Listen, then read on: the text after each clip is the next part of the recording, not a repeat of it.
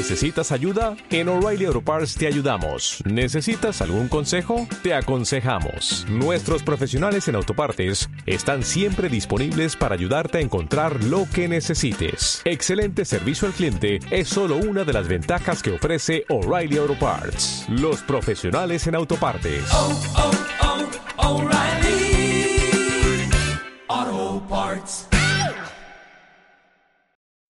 Tal vez estaría mejor no estando.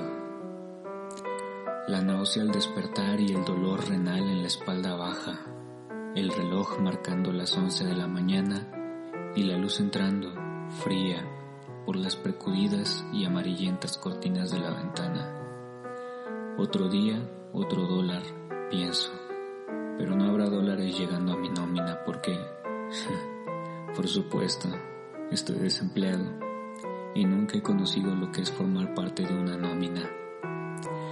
¿En qué momento todo comenzó a salir mal? ¿Cuándo fue que me desvié tanto de mi senda? Con gran pesar en la mano giro la llave del agua que comienza a caer sobre mi ceboso cuero cabelludo. Con los ojos cerrados giro la cabeza para sentir el agua golpearme y llevarse todas y cada una de esas capas de células muertas que hay en mi piel.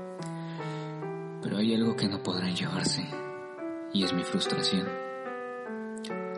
Hablando de dólares, desde la puerta abierta de mi cuarto sale el ruido del radio, donde un locutor, que curiosamente comparte tanto mi segundo nombre como mi apellido paterno, habla acerca del debate presidencial del país vecino y cómo esto puede y podrá afectar el cambio en el precio del dólar.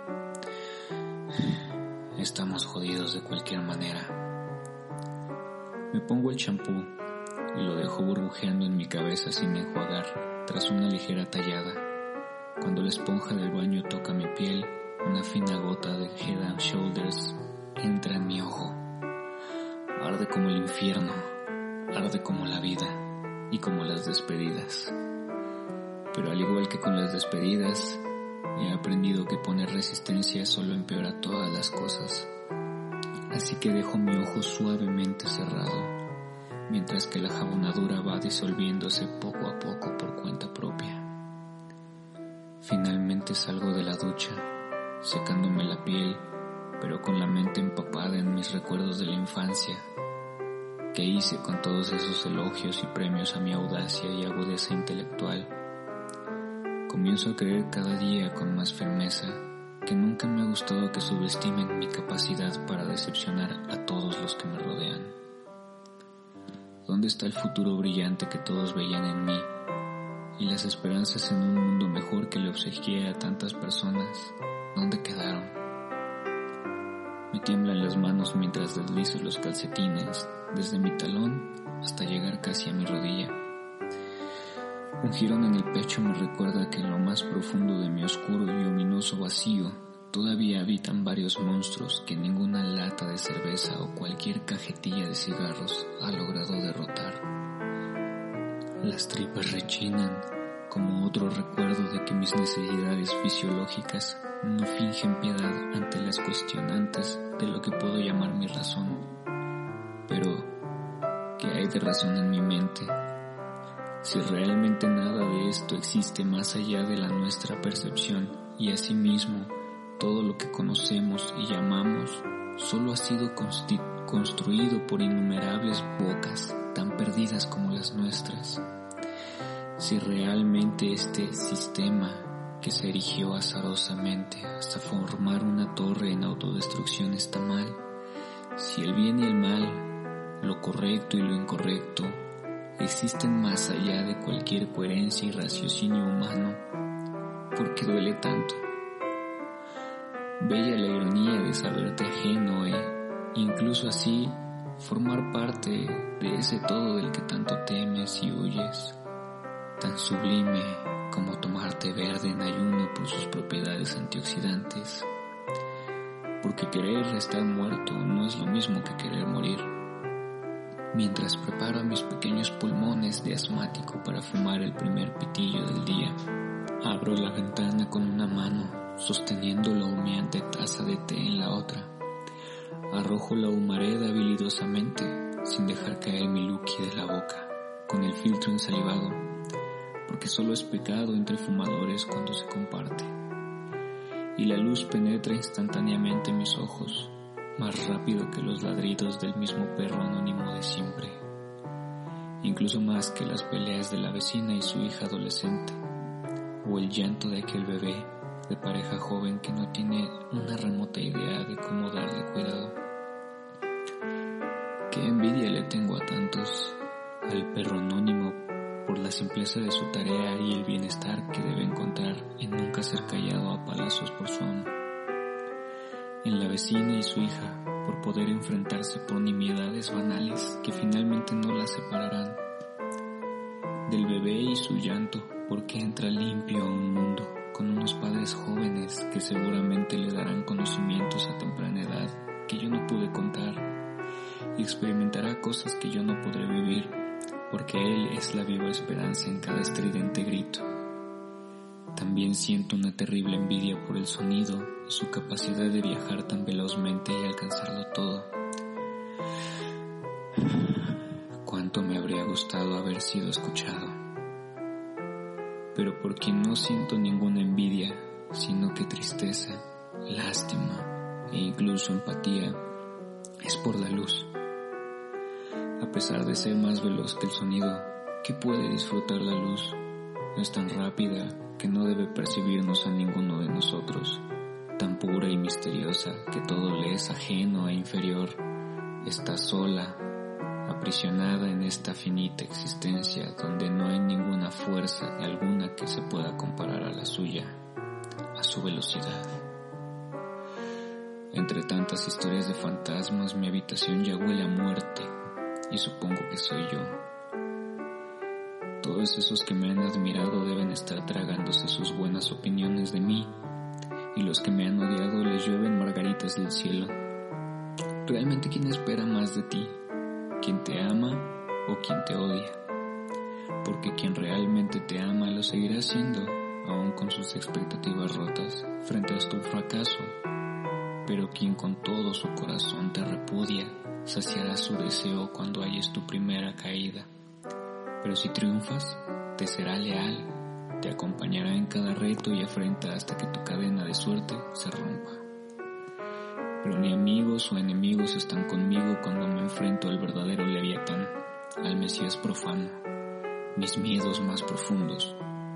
Nadie ha estado, tampoco está y nunca lo hará, porque no hay lugar más oscuro, profundo y peligroso que la mente humana.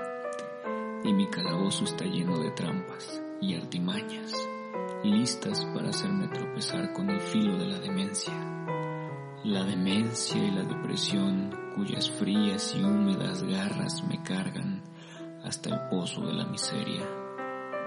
Esta vez no estoy seguro de poder salir de él. Tocan a mi puerta para llevarse la basura. Les entrego unas monedas ajenas a los educados haraposos que me observan con curiosidad.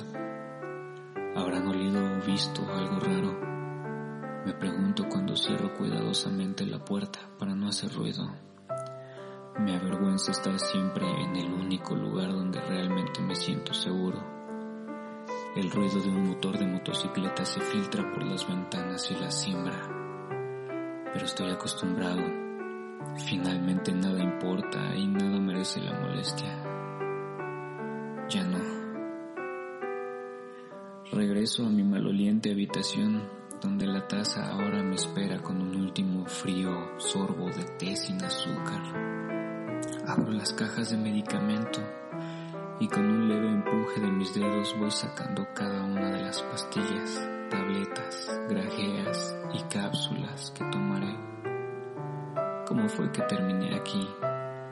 Me volví un simple número más en la generación donde más rechazados hubo en la universidad.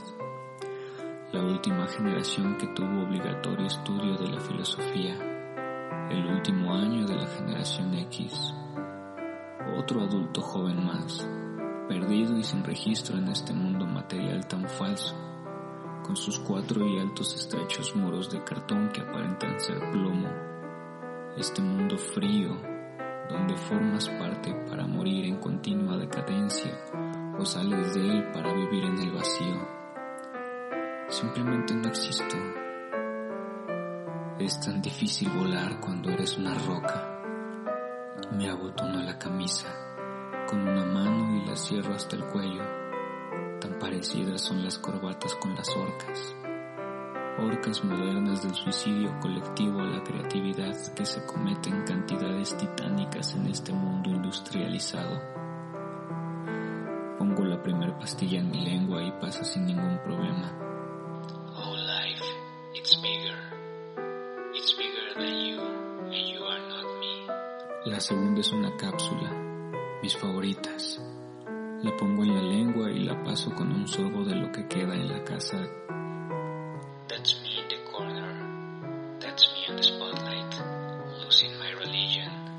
Es la siguiente parte a la que escucho con clara atención.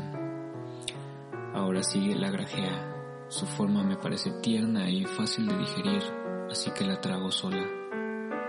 Oh no, I've said too much. I haven't said enough.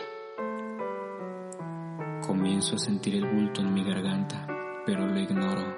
Estoy distante, tan separado, tan ajeno de mi cuerpo y tan cerca de la canción, en cada acorde de la mandolina, en cada cuerda vocal, en cada nota del bajo y cada golpe de la batería de R.I.M., que me importan poco las lágrimas escurriendo por mis pómulos o la manera rítmica en que empiezo a jadear.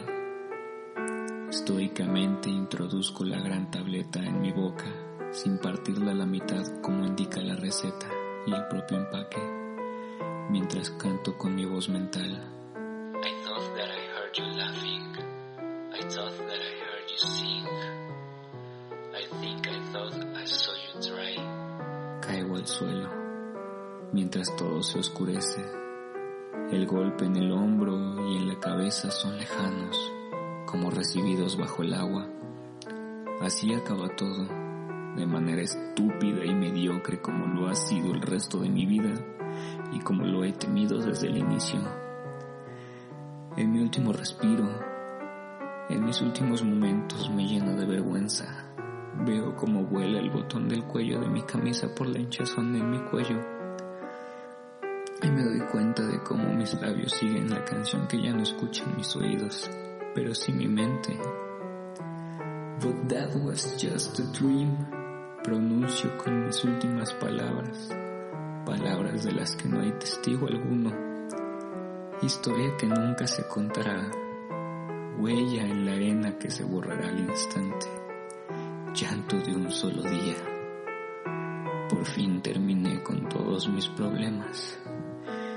Y por fin escapé de todas mis angustias. Ya nada duele, ya nada cuesta, ya nada lastima, ya nada se siente,